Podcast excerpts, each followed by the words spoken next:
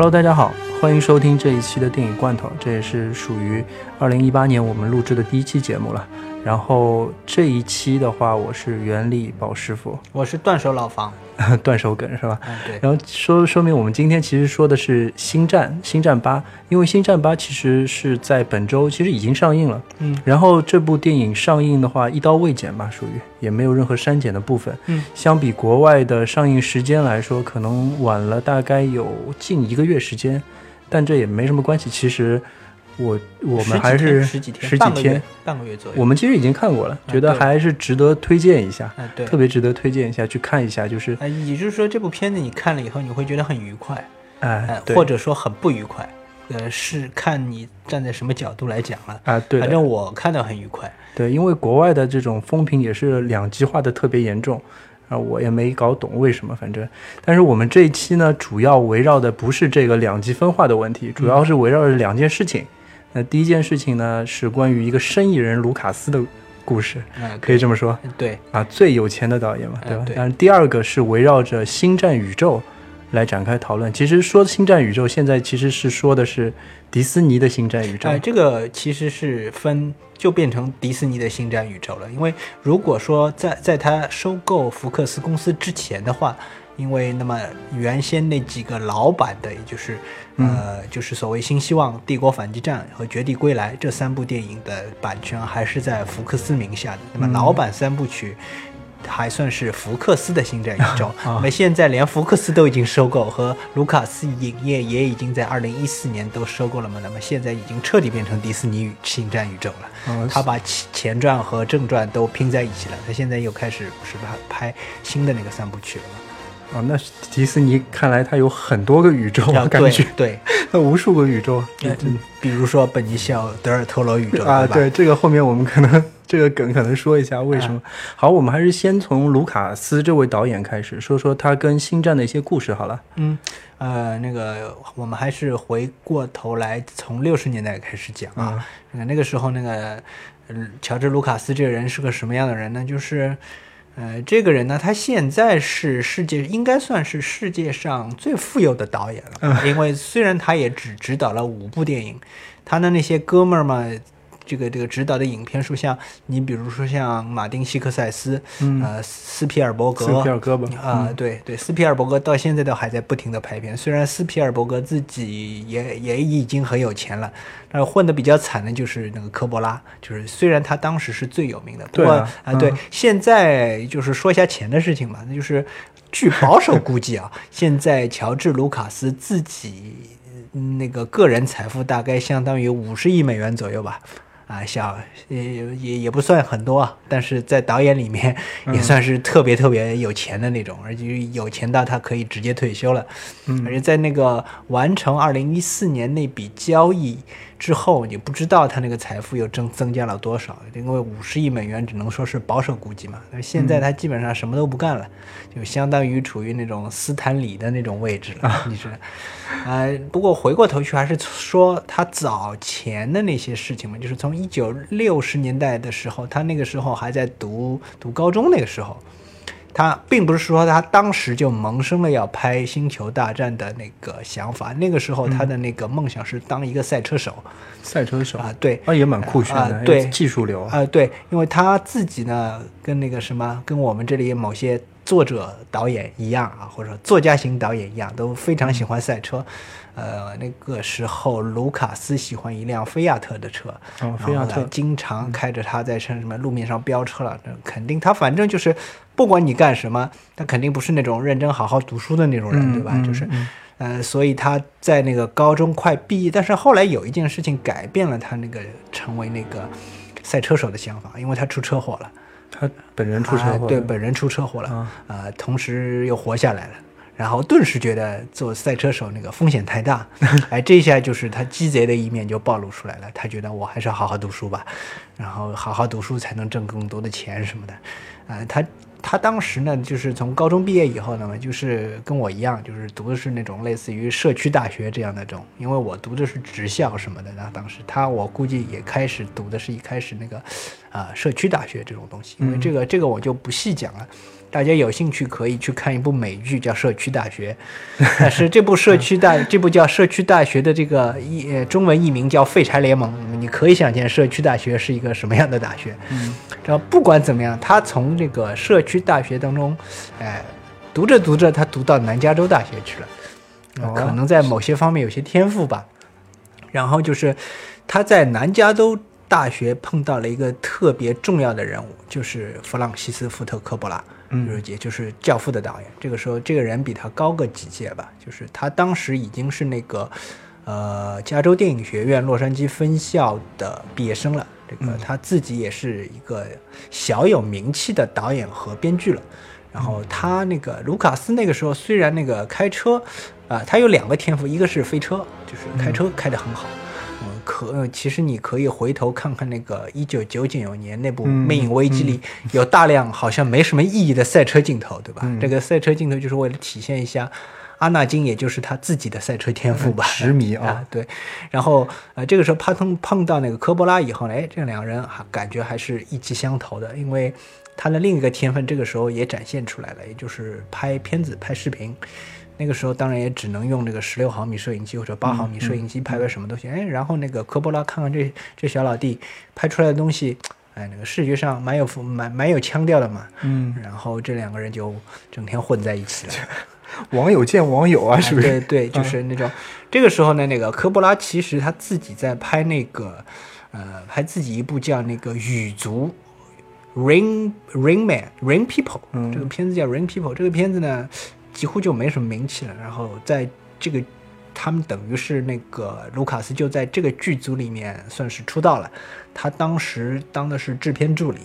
然后他同时呢，就看到那个人家在拍电影嘛，然后他就自己开始想，我是不是自己也能拍电影这种事情了？就这个事情就开始出现了。就萌生了这个念头。那个，因为他年轻的时候要回到五十年代嘛，五十年代的美国是一个呃异常繁荣的社会，就是整个五十年代到六十年代的美国是一个，呃，就是美国的经济一枝独秀，除了在五八年到六十年代初有一点点小小的新经济衰退以外，其他时候基本上就是在在那个朝鲜战争结束到越南战争开始之前这段时间，啊、美国的经济基本上是一路上高歌猛进的。然后很多他们自己美国人就是就是那个时候二战结束，就是开始出现了婴儿潮嘛，就是有一些人觉得那个我们的子孙都是什么的，一在那个二战战场上打死了，所以我们要多生孩子什么的。但是但是尤其是美国在二战当中就是暴富。同时，这这一部分就是大家的消费消消费水平也很高，所以它各方面的像艺术啊，像什么电影啊这种东西，就是发展的非常快嘛。嗯也就是说，他年轻的时候，哦、就是也正处于这样一个时候，因为那个时候美国的电视也也是就是蓬勃发展。嗯你像各种各样的这种形式多样的这种呃电视剧电电电视剧啦，还有这种综艺栏目，等于是包括一些严肃节目。呃，比如说，那么詹姆斯·莫罗的那个《晚安好运》那部片子里面讲的一些电视，在那个刚刚兴起的时候，各种各样的电视，呃，就是不停的就是跟我们现在的手机一样，就是给给人这种感觉，就是广播等于是那个时候开始渐渐衰落了，也就是在电视出现以后，那么他也算是那个他斯皮尔伯格、希克塞斯和科波拉那批，基本上都算是电视儿童吧。嗯，对，就是看着各种各样的电视，这有点像我们自己的小时候，那个电视机刚刚在中国普及的那段时间，就是我没事儿，也就是回到家，就是第一件事情就把电视机打开，看看动画片什么的。那个时候也就是有大量的动画片，对，是就是就是成为我们的精神食粮吧。啊还有因为译制片，哎，译制片还有各种小动画片，像《神龙斗士》了，是吗？《魔神坛斗士》哎对还有忍者神龟本的那种哎变形金刚这种东西。那他们卢卡斯那个时候看的电视剧上是什么？那个是个电视剧，呃，除了蝙蝠侠这种片子以外，还有个片子叫《飞侠高顿》。这个嗯，这个这个片子就是你可能就是现在不太清楚，因为它实际上它在当时这个播映播的时间很长嘛，就是其实一直播到播到八八十年代八十年代之前，七十年代中期左右，他还在播这个片子。这个片子讲的是什么？就主要的就是长得一个长得很像西曼的一个人，手里拿着把大刀。然后身边有一个美女，然后他的敌人一个是是一个邪恶的星星际巫师，呃，这个其实就是相当于星球大战的雏形了。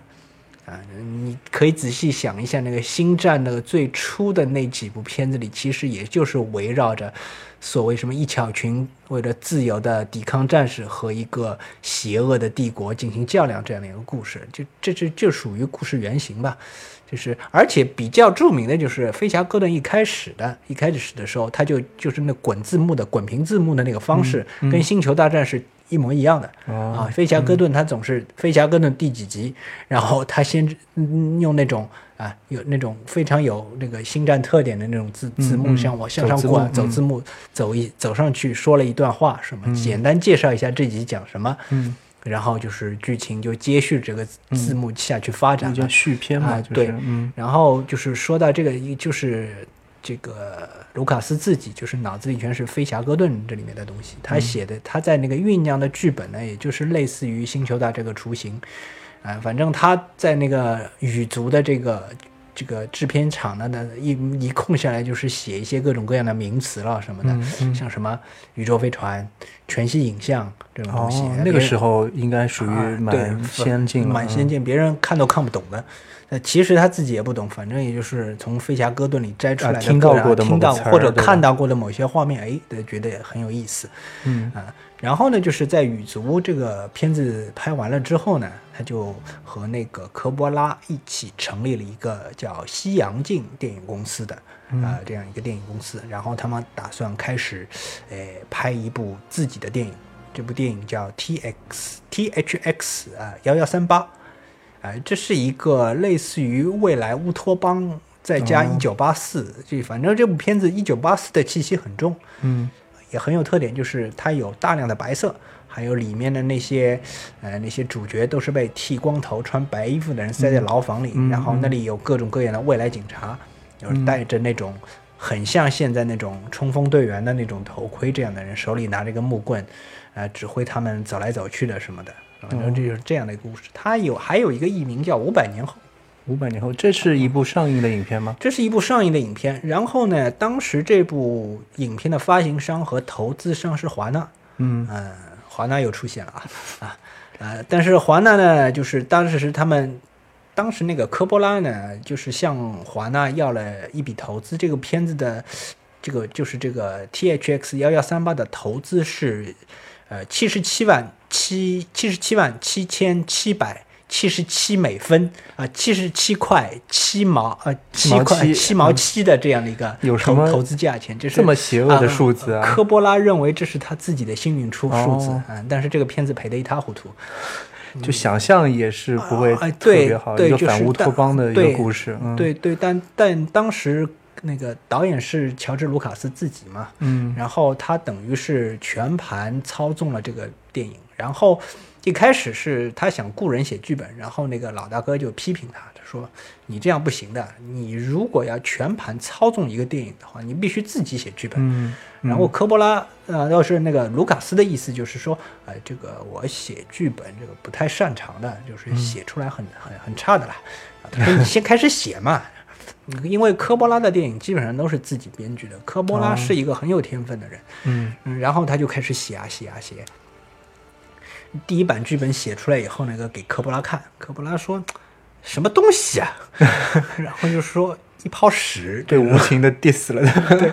然后但实际上在这方面，那个卢卡斯迪斯科波拉还严重。我跟你说过，我他妈写不来剧本，对吧？你他妈还要我拼命要我写，现在看看看看到了这个你你这个一意孤行的后果了吧？啊，这方面这两个人那个差距就那个出来了，就是说科波拉当然可能觉得自己水平很高，所有的顶的电影剧本他都要自己写，然后卢卡斯是属于那种比较实用主义的人，他说嗯我我自己不行，我就不写了。然后到最后这件事情呢，就是科波拉就是不行，他说我现在也没空帮你写，我还是雇一个人来写吧。然后他们另外 找了一个人来写，就是看着这个剧本大纲里面在写写新的剧本，嗯，啊，新的剧本出来了，啊，比原先的还要差。哎呀，这这这这没有最差，只有更差的故事又出现了，是吧啊？这这这下怎么办？这个，这然后卢卡斯不行了，说还还是我我把这件事情收拾到底吧，我自己那个自己的锅我自己来背。嗯然后他找到了那个当时他一个朋友叫沃尔特姆西，呃，沃尔特穆西这个人也算是个传奇人物吧，就是他这个人他能写剧本，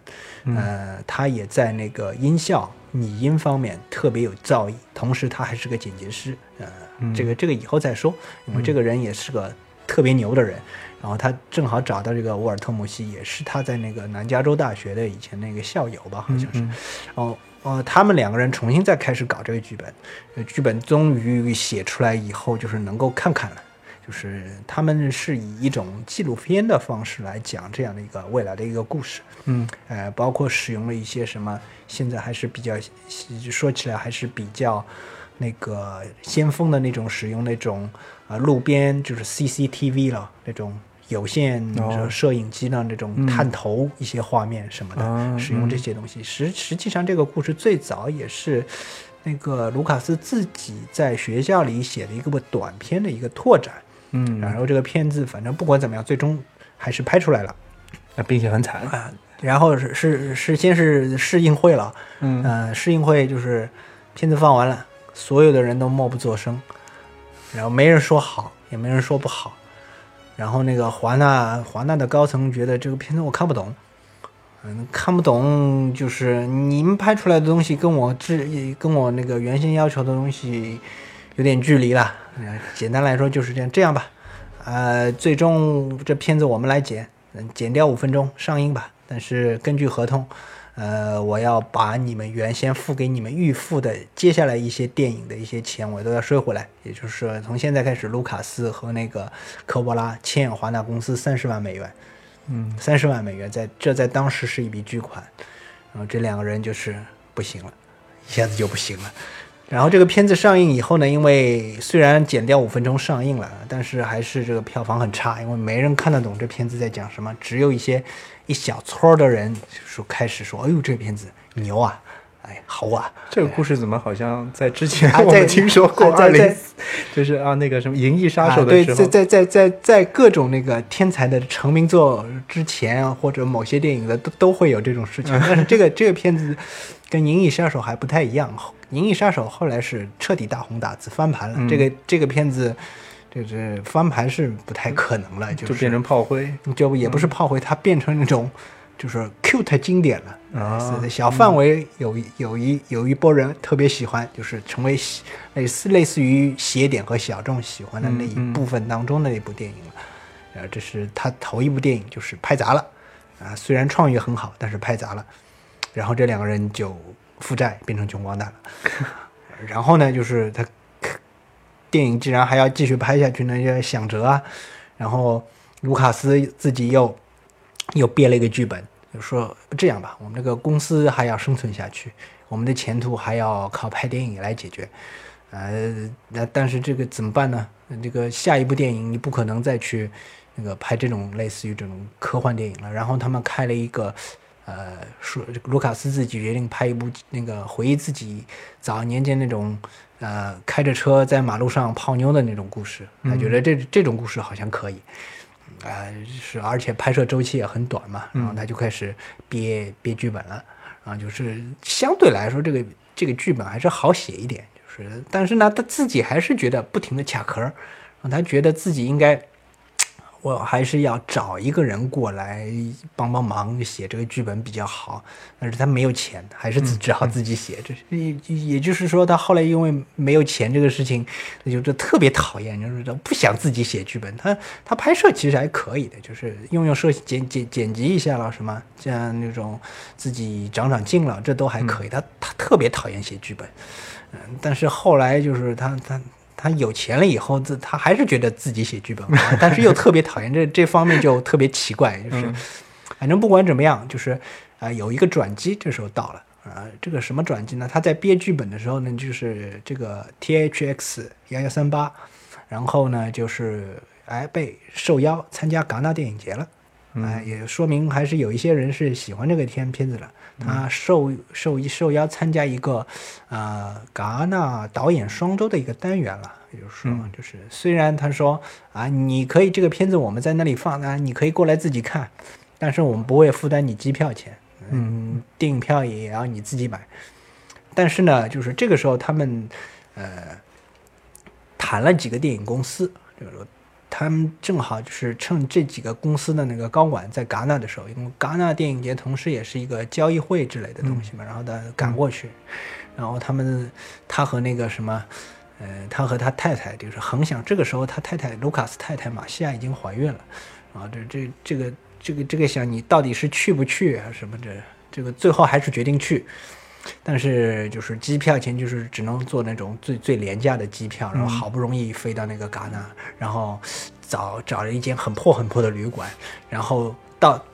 到这这里为止啊，钱已经都花光了。就是说他没钱买票看电影了，他们后后来这个看这个片子在戛纳的首映是自己偷偷溜到电影院里去了，就是他们已经没有钱了，就是机票钱来回机票再加那个旅馆，那个钱已经全部用光了，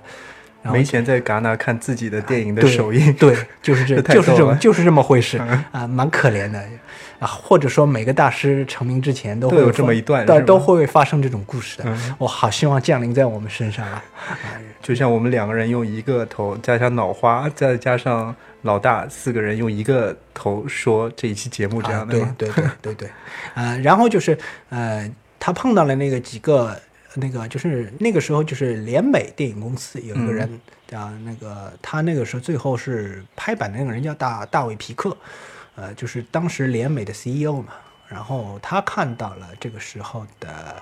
那个大致上一个美国风情化的这个剧本大纲，嗯，呃，同时他也看了 THX，啊，他觉得还行，啊，还行，可能还是有一定能力的，他说还行，然后看了这个这个剧本呢，他也觉得啊也可以，啊，这个剧本能过得去。然后这样吧，嗯，年轻人，你看上去还还是挺有希望的。这样吧，我先付你五千块钱，然后你让你做启动资金，然后你那个，然后你剧本选完了，我再给你五千块，然后你电影完成了，我给你一万五，就就类似于这样。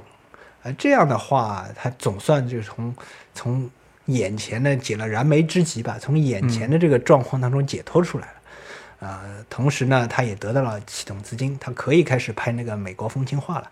美国风情画其实最后也是，当然了，在那个呃联美的支持下，他最终还是成功启动了，成功启动这个片子，这个片子开始赚钱了。啊，这个这个电影呢，要拍的时间也不是很长。啊，当时因为尽管也是用胶片拍摄，他们是在一九一九七二年的六月份开始拍的，六月二十六号，六月二十六号开始拍，然后八月六号就关机了。外景拍摄全部结束，大概用了一个月左右的时间吧。就是这属于非常快，这属于非常快。你想到当时还在用胶片拍呢，虽然这所有的人都是在连轴转嘛。然后，然后这个时候呢，他在这个片子里面用了一个演员叫哈里森福特啊。这个时候哈里森福特登场了。然后呢，那么哈那个时候哈里森福特呢，呃，特别喜欢喝酒，就是说，就是因为为了赶工呢，不能喝酒误事。然后他们就规定哈里森福特就是以后就说哈里芬福特抱怨了，但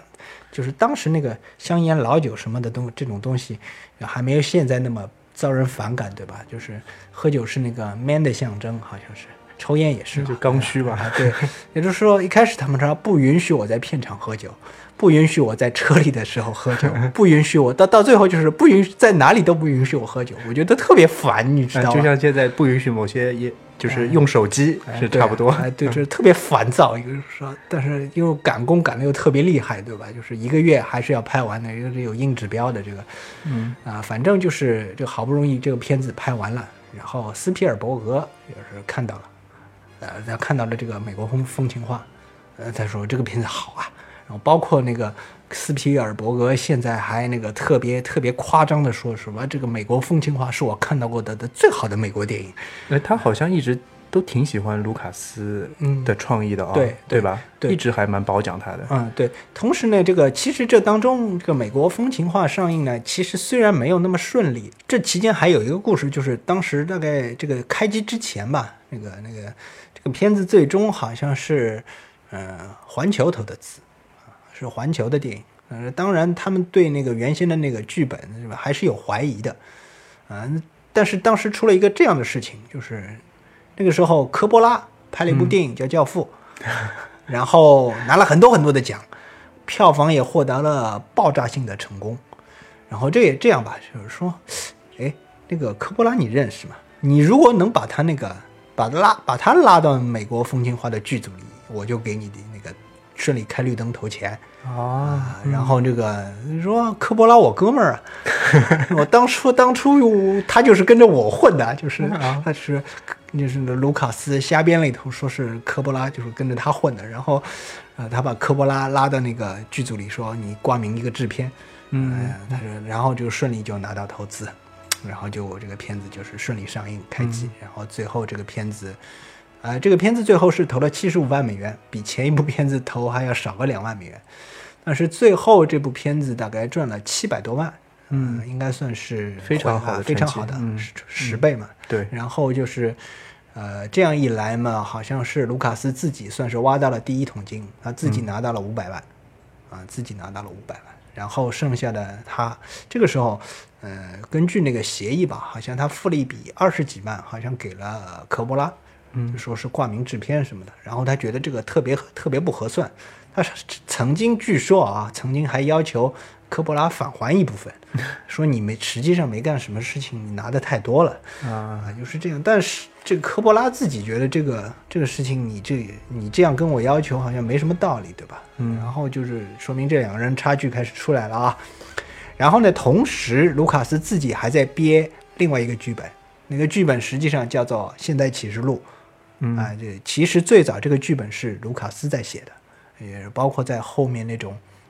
啊这种《现代启示录》这个这个是另外一个很长很长的故事。嗯，这个《现代启示录》这个故事就是说起来又是可以说个两三期左右的，但是这这个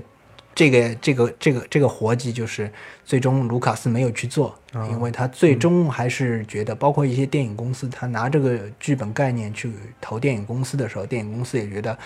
这种片子不会有人看的。他跟电影公司介绍的时候就说这是一个奇爱博士在越南的故事，有人一听就吓跑了，好恐怖啊！是奇爱博士，这个库布里克的那片子、还在越南，这是这是超现实主义吧？不行。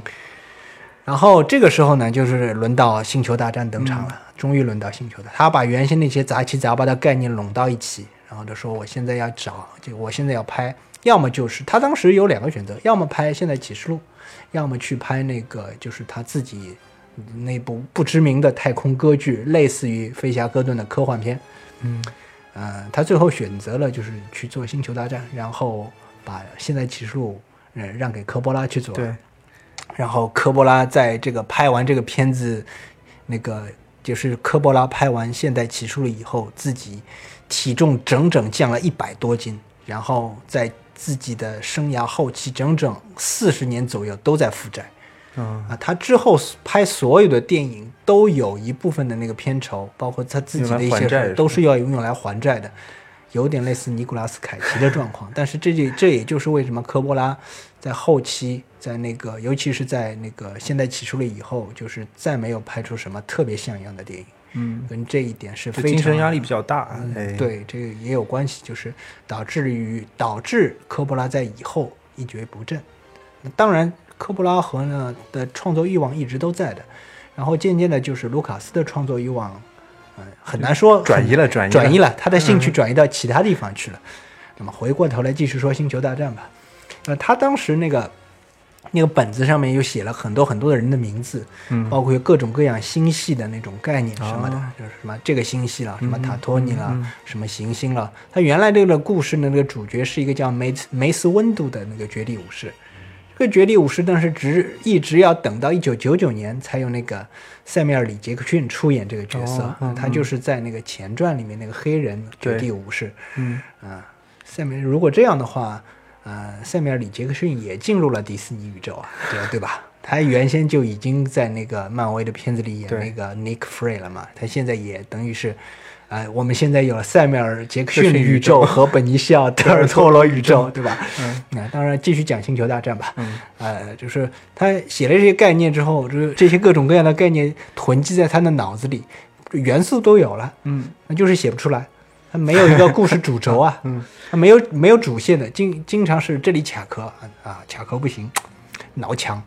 嗯、挠墙挠墙挠挠挠挠了半天想不出来。然后这个时候呢，就是他就是开始看日本电影，哦嗯，尤其是看那个黑泽明的片子，看什么《战国英豪》啊、《用心棒》啊、《七武士》啊，就是几个小的那种武士抱团，就是跟那个巨大的帝国作战了。然后尤其是那个《战国英豪》，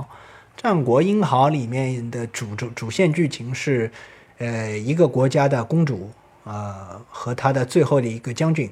啊、呃一起逃出去。啊、这个国家被另外一个国家要毁灭了，然后在出逃的途中碰到两个喜欢啰里吧嗦打，就是那个什么，呃，插科打诨的农民，啊、这样，然后最后复国的这样的一个故事。但这这他干脆就直接借这个主线了，你知道吗？就把这条主线就拉过来用了，然后这个主线拿到手以后，哎，就之后的那个剧情也也也就能算这顺利发展下去了。然后到这个这各种杂七杂八的那种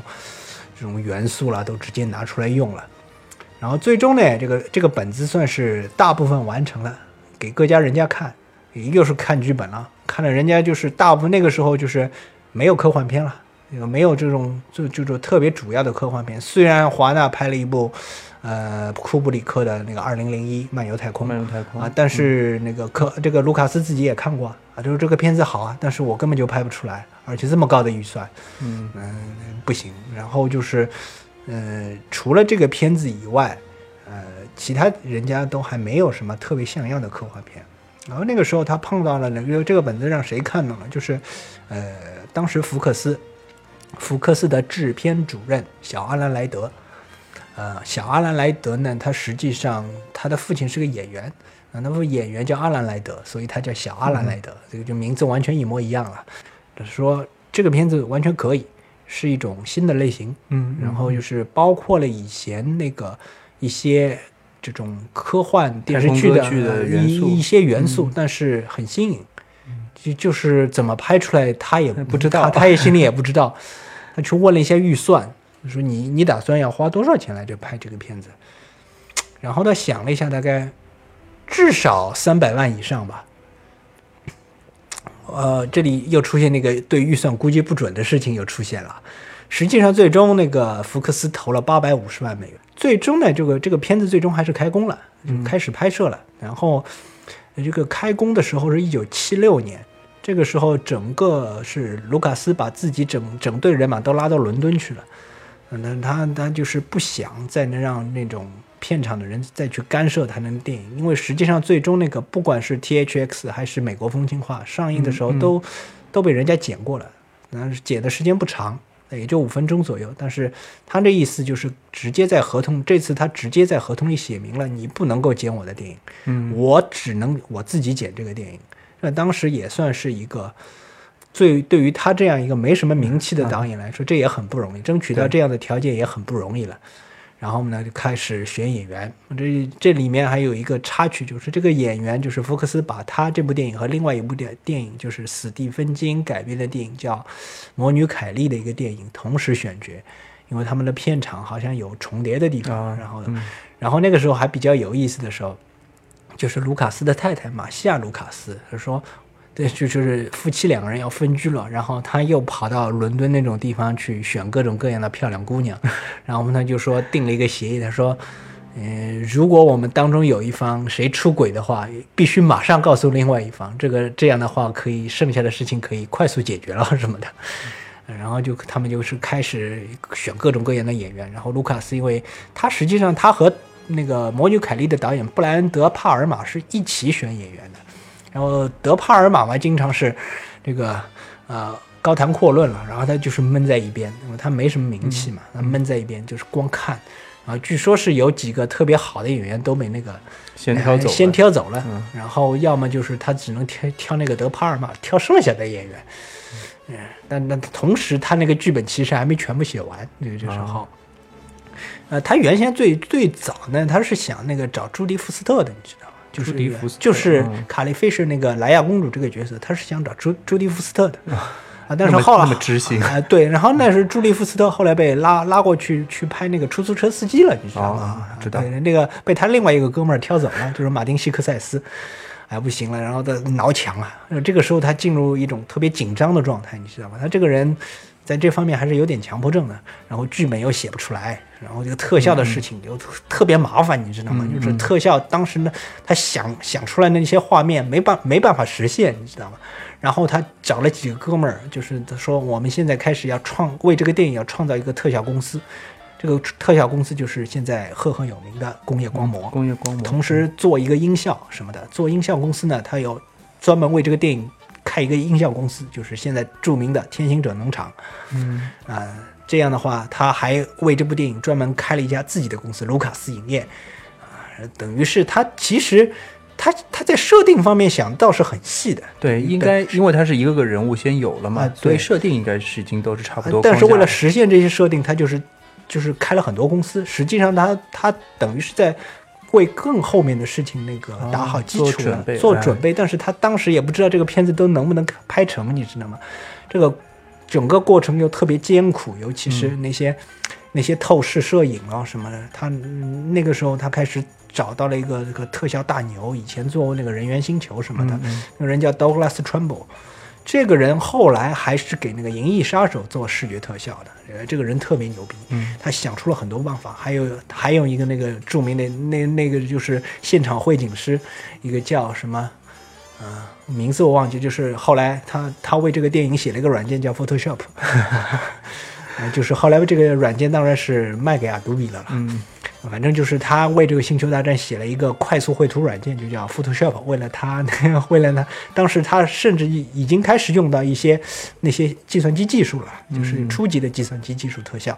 我们可以看到呢，已经有全息影像这种东西出现了。哦嗯嗯对，啊、他用了一些计算机方面的东西，当时特别原始了。还有一些就是用那种光学抠像仪技术，就是用纸板，包括一些模型什么，就是做的做的特别苦，就是光特效就用掉了三百多万。嗯啊、然后他自己呢又是写剧本特别困难，然后就是经常写出来写出来一些狗屁不通的东西，你知道吗？然后那个哈里森福特又在现场了，对吧？他找了哈里森福特来演汉 Solo 这个角色。对，嗯，实际上他这个剧本设定是这样的，就是说他把那个自己写成那种主角 Luke Skywalker，然后那个那个那个这个科波拉这个形象，他也直接拿过来用，就 是他把科波拉就是写成这种 Han Solo，说明就是这两个人的差别，一个是这种。伪光正的主角，另外一个是有点坏兮兮的，然后游侠啊，游侠或者强盗类型的这样的角色，这就是他自己对自己和那个科波拉的定位。然后同时呢，他对这个片子本身的定位呢，就是，呃，他要拍成一部迪士尼电影，也就是说，怎么说呢？就说你们现在实际上那个时候迪士尼它不怎么拍那个电影了，或者说迪士尼它就是着重于乐园，它的电影出品就是变少了。也就是说，实际上等于是，呃，在那个时候迪士尼有很多片子就是没有。就是或者说原先能够从迪士尼电影当中获得的乐趣，现在获获取不到了。他要填补这一空白，相当于这样一个啊，就是类型啊、这一个类就是呃，大家和小孩都能看的那种对类型。它的嗯设定就是，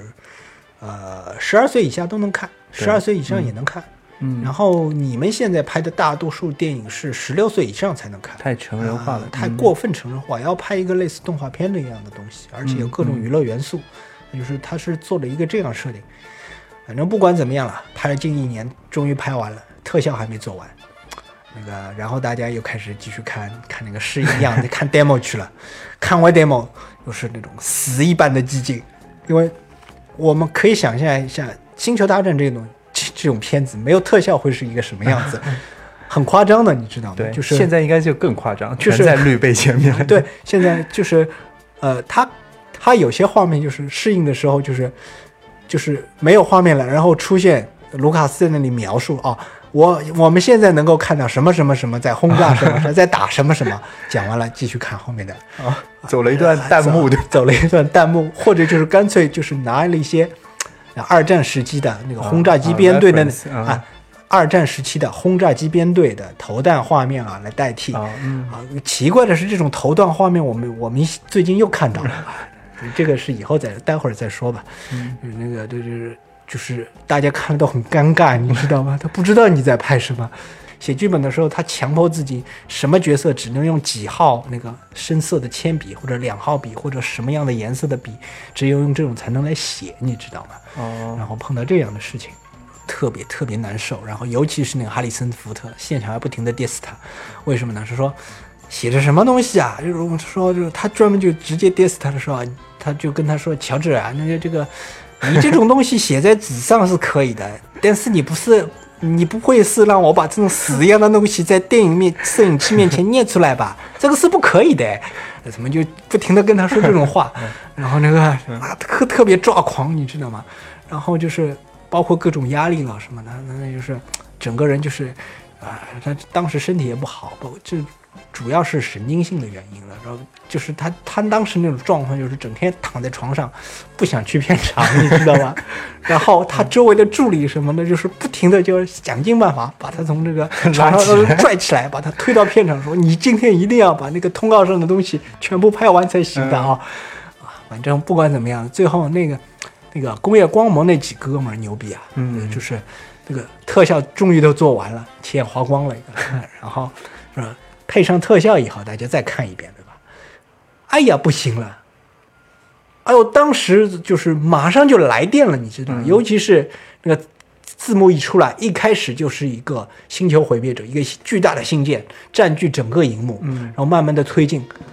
然后唰一下小飞船直接进去，就就就就就这种机关枪乱就就开始了，啊，然后就就就开始了，嗯，然后还有这种光剑什么啊，这这都是什么东西啊？怎么做出来的？怎么做出来的？什么？什么？哦，就是一个惊奇接着一个惊奇，然后大家是，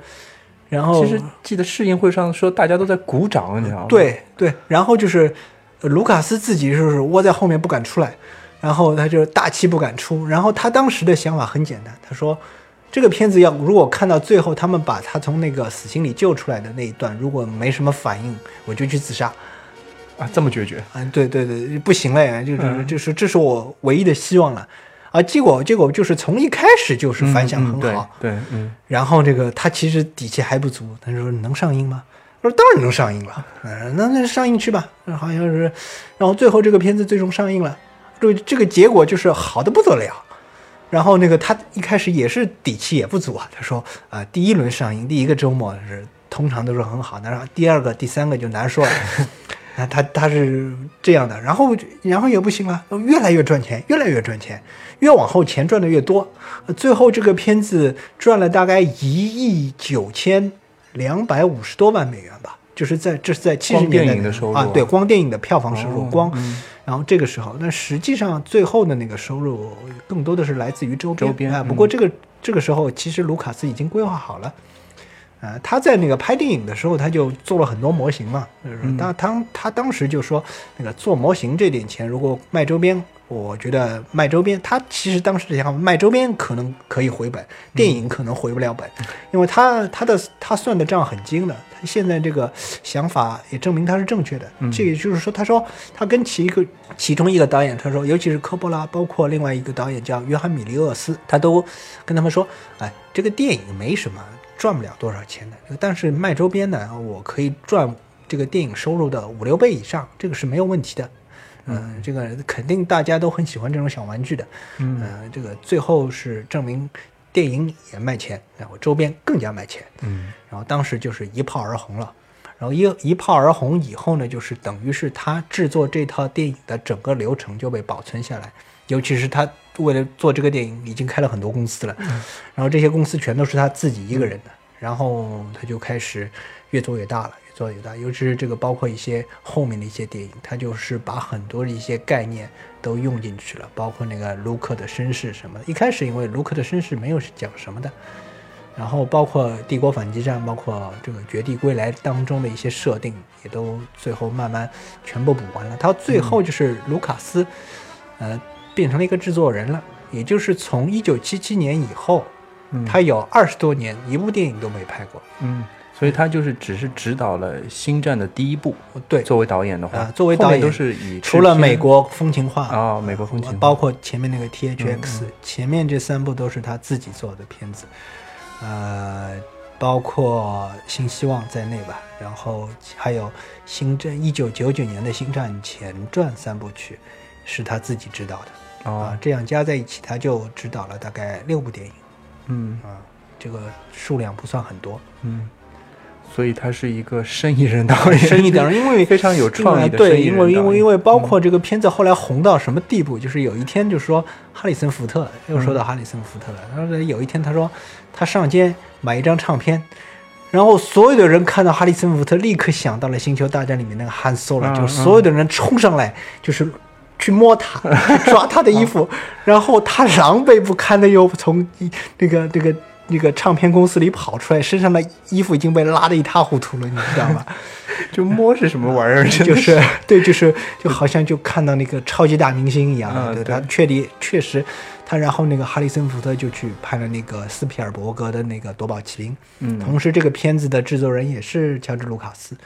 等于是他们这一波小伙伴里面，就像乔乔治卢卡斯和斯皮尔伯格，算是一下子就变成有钱人了。嗯嗯这两个导演到现在也算是好莱坞里面最富有的导演之一吧。然后这两个人就是其他导演，就是其他那群小伙伴，就是呃连连连跟他们说话的时间都没有了。就是这两个人以后就说，就是那个米勒米勒厄斯和科波拉都说，这两个人已经已经变成不存在了已经变成神了，你知道吗？你你没有办法跟他见面的，他周围已经是坐满了各种各样的人，帮他们做各种各样的决定，做各种各样各样的规划，就是帮帮他们安排各种各样的时间。也就是说说说的难听点，就是身边多了一大堆群 太监似的人物，包括这种佞臣了、奸臣一样的人物。然后实际上，啊、按照那个这个科波拉的说法，就是他自己变成了那个呃银河帝国的帕尔巴丁皇帝，对吧？他本身原先是个挺好的人，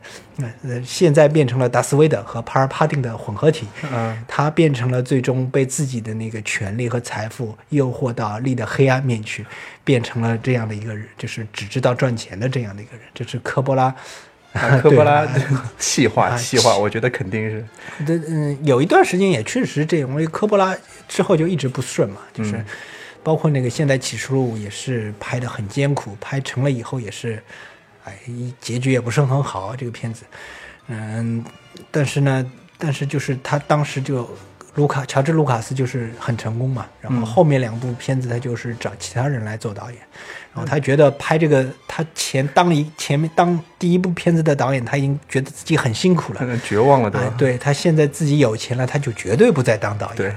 就走他以前的路数，我要请编剧，请导演，哎，请请对请，吧？对对对，我反正我有的是钱，对吧？嗯这个是生意人的思思考方式，就是，然后嘛，就是直到一九九四年，他觉得呢自己应该再稍微发展一下 啊，重新拾拾起自己的那个导演爱好了，他才开始写这个前传三部曲的剧本。嗯但是《星战前传》呢，这个评价也不是很好，嗯，老实说不是很好。很好，但是其实但是呢，等于是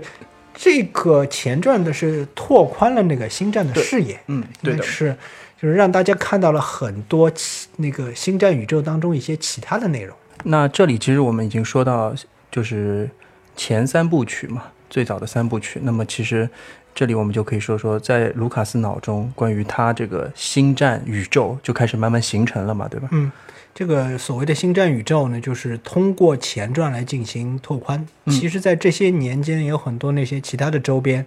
就是在那个前传开始之前，有各种各样的周边已经出现了，尤其是关于正史，包括之后这个呃卢克斯盖沃克的一些这种各种各样的这。之后的故事，杀死皇帝之后，拯救自己的父亲之后的一些故事，其实，在小说和漫画里什么都有，有的啊，对，有各种各样的什么，呃，卢克有一项特别牛逼的技能，就是不停的开后宫，那和各样的各种各样的女人有染什么的，这个这个是他爸学也学不来的，他爸是专情的不得了的，实际上啊，但是卢克自己就不行了。卢克实际上自自己是一个非常非常花心的人，然后今天和这个人过过，明天和那个人过过，然后但当然这是拓展宇宙之，因为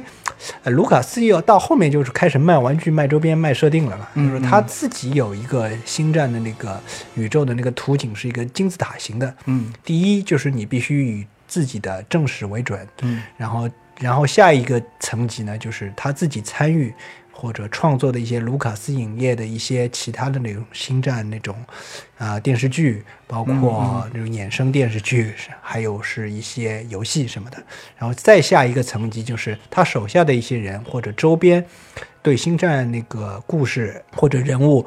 有有有那个有创作的那些东西。然后如果这个东西和那个正史有冲突的话，那么一切以正史为准，这是他自己创作的一个星战宇宙。然后这个这个这个东西到了二零一四年，嗯呃，就是被迪士尼收购了。对这样一来，乔治·卢卡斯等于自己就是个人就彻底退休了，他就是也就不再就是参与到那个之后的这种宇宙开发宇宙开发了。他是提过一些建议的，嗯但是迪士尼没有鸟他，嗯然后然后他自己自己也觉得特别遗憾，对吧？但是呢，哎，这样有一个什么好处呢？就是，呃，我们要知道，原先这个《星球大战》说到底实际上是卢卡乔治·卢卡斯自己一个人的星球大战，对，但是现在就变成了几乎是所有人，只要你有好的想法啊，那个都可以那个加入到创作团队来去。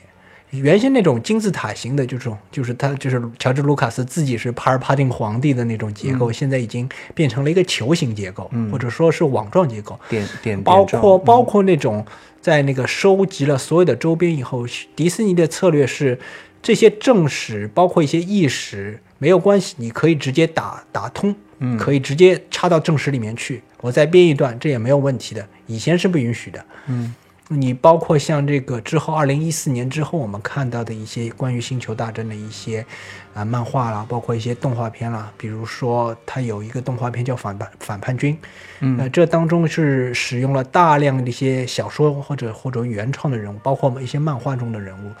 呃，这嗯。个、这一点就是达到顶峰的一点，实际上就是《侠盗一号》。嗯就是这个二零一七年年初我们看到的一部，就是《星球大战》。这里面所有的人物，除了达斯维德以外，呃，还有那个莱娅公主以外，全是原创的。嗯嗯，就是等于是一下子就是拓宽了星球那个整个那个星战宇宙的边际，嗯等于是原先它只是拘泥于。就是 Skywalker 一家的人，嗯家族啊，星星球者、星啊天行者一家的事情，这这这这这就变成天行者一家编年史了。实际上，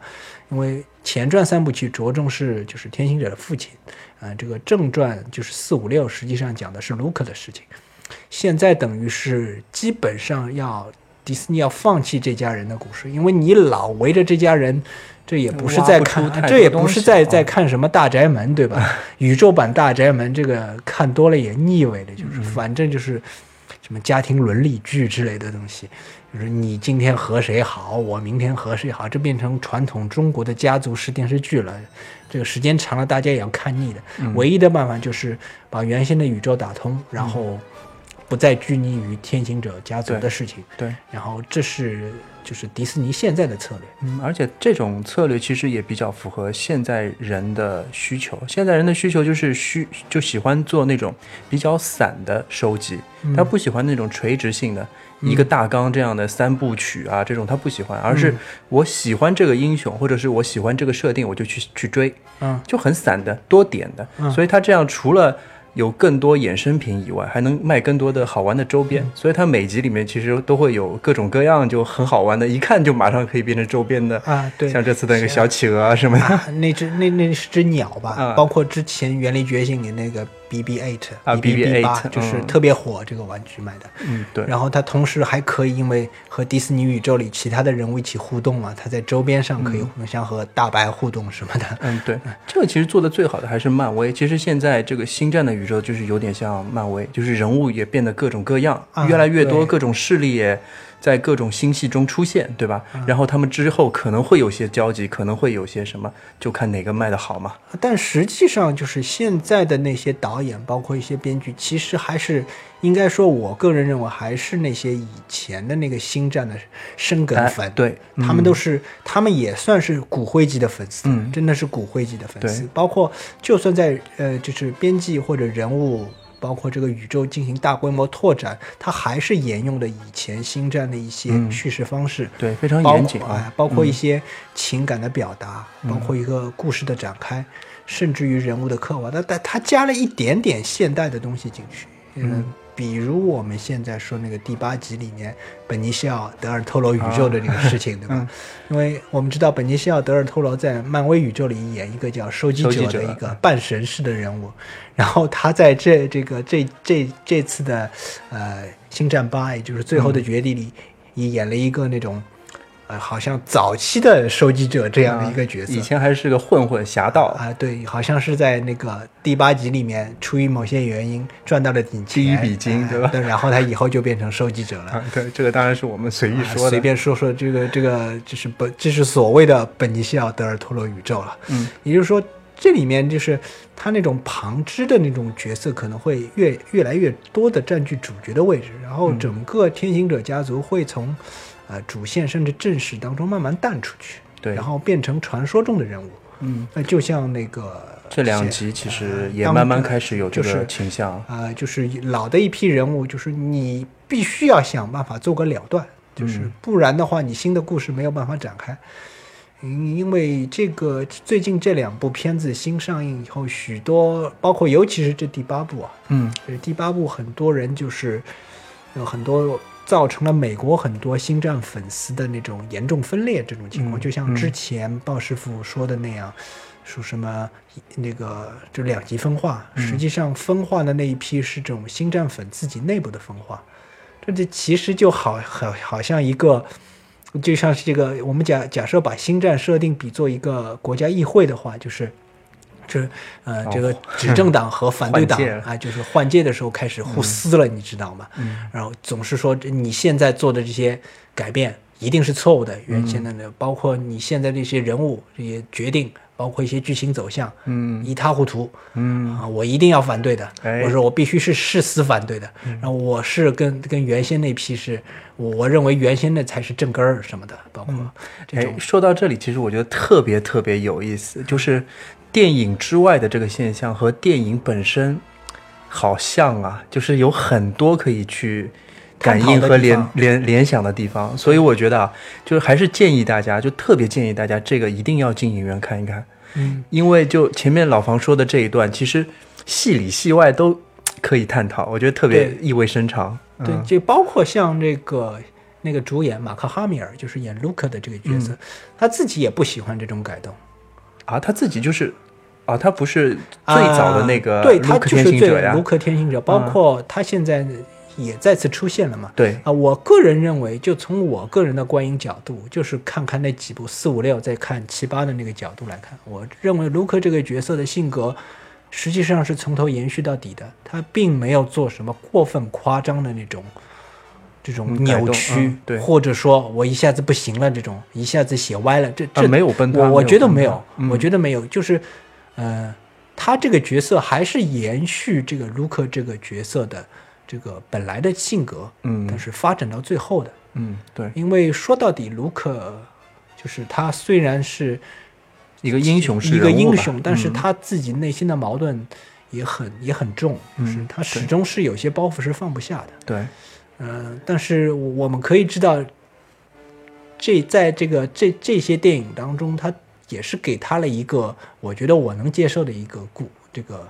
这个结局吧。对，应该这应该这应该这样说。然后，而且我认为他对卢克的刻画丝毫没有扭曲之意，也没有说什么损伤了这个人物。嗯，而且让甚至于让这个人物在我的心里就是又又又升华了一次。对，而且其实这一部剧，我都觉得是我。观看了那么多前传之后的一个新的精进的一个版本，嗯，因为它首先从世界观格局来说，已经是针尖对麦芒的那种状态了，嗯，就是在前一集《原力觉醒》之后嘛，嗯，已经拉得非常高了，嗯，不像《帝国反击战》那个时候还是从一个战士、一个小英雄的修炼开始，嗯，那个还是比较低级的嘛，嗯，到现在这一步已经是局势已经非常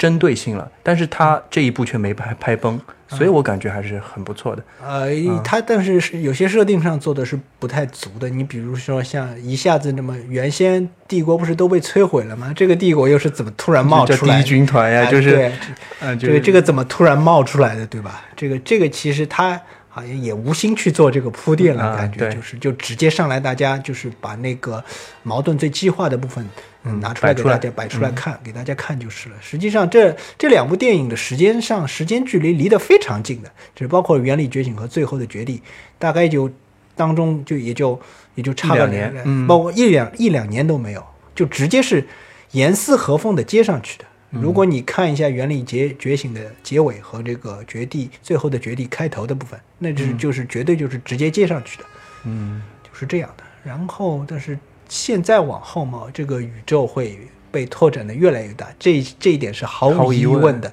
因为这部《最后的绝地武士》这部片子的导演莱恩·约翰逊，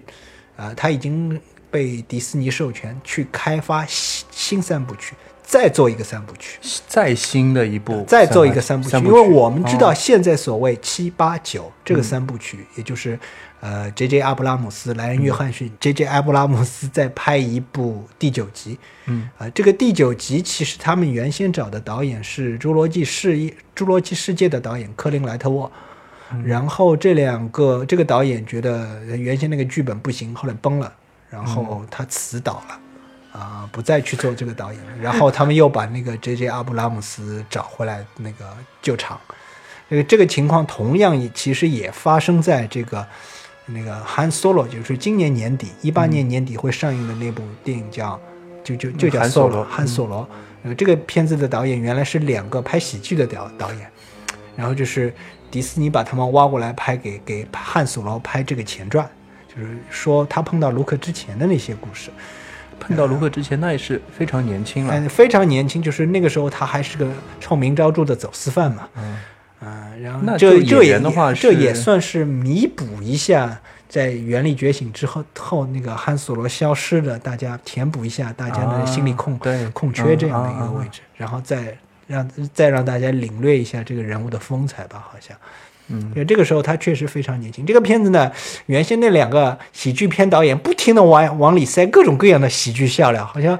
塞的都有些人个制片人看不下去了，你知道吗？说你这个不是金凯瑞的喜剧电影对吧？你有必要加这么多笑料吗？然后就是他们现好像据说就是。现场想到什么就写什么，哎，这个好像写进去，那个好像写进去，主线不管了，啊，这个这怎么主线嘛？我们怎么好笑怎么来，这个不行的，你知道吗？你你故事还是我们完完整整说的，所以最后这两个导演被开除了。被开除。对，说难听点就是被开除了。然后就是他们还是找了一个老资格的导演，就是呃霍华德，就是呃朗霍华德，就是这个导演拍过《极速风流》和那个《达芬奇密码》，嗯也算是一个老资格的导演了。然后就是找他来救场，就是把那个证据是 还还是要拍下去的。现在基本上已经拍完了，啊啊年底也能顺利上映了。那两个开除的导演，估计从此以后要一蹶不振了。嗯，好吧，那说到这里已经有非常多了。你所说的星星的三部曲，我也是非常的感兴趣，因为这一部看的还不错。嗯、就是星星三部曲肯定是在第九集以后，对，也就是要等到二零二零年或者二零二一年，我们才能看到新的三部奥运会以后曲。奥运会以后，我们可以看到一个新的星战宇宙，嗯完全是全新的。其实说难听点，呃，在看完这个最后的绝地武士以后，等于是新的宇宙已经成型了。嗯也就是说，在此之后，大家可以看到，啊、更多的没有那个 Skywalker 家族的那个宇宙啊、也许会有各种各样的那种宇宙衍生出来，像什么其他演员的什么宇宙，啊什么斯嘉丽·约翰逊宇宙 什么的，说不定来串个场、啊串个。场，演演那个这个外星人，演演那个暴风兵什么的。哎，据说什么哈利王子在我们这一集啊里面也演过一个什么暴风哎，兵不是被。剪掉了吗？号称 哦不，但反正大家都是这个戴着戴头盔的戴头盔的，对吧？我估计是有的，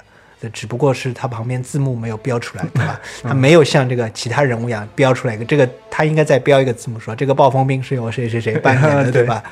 或者。其实，如果你坚持到后面的字幕全部走光，说不定会看见哦。因为这个片子明显没有彩蛋，所以我是看完正片就走了。好的，那这一期我们就说到这里。那接着我们看后面还有没有机会吧？如果有机会的话，还是会会大家说一说关于星战的事情。其实我还是觉得可以期待一下今后的星战宇宙，嗯呃，这就是迪士尼旗下的星战宇宙。我们现在等于是，呃，我们看这个七八九，这里面等于是已经诞生了一位迪士尼旗下的星战公主，对吧？啊、嗯嗯不知道还会诞生其他什么特别的角色。好的，那就到这里，再见。再见。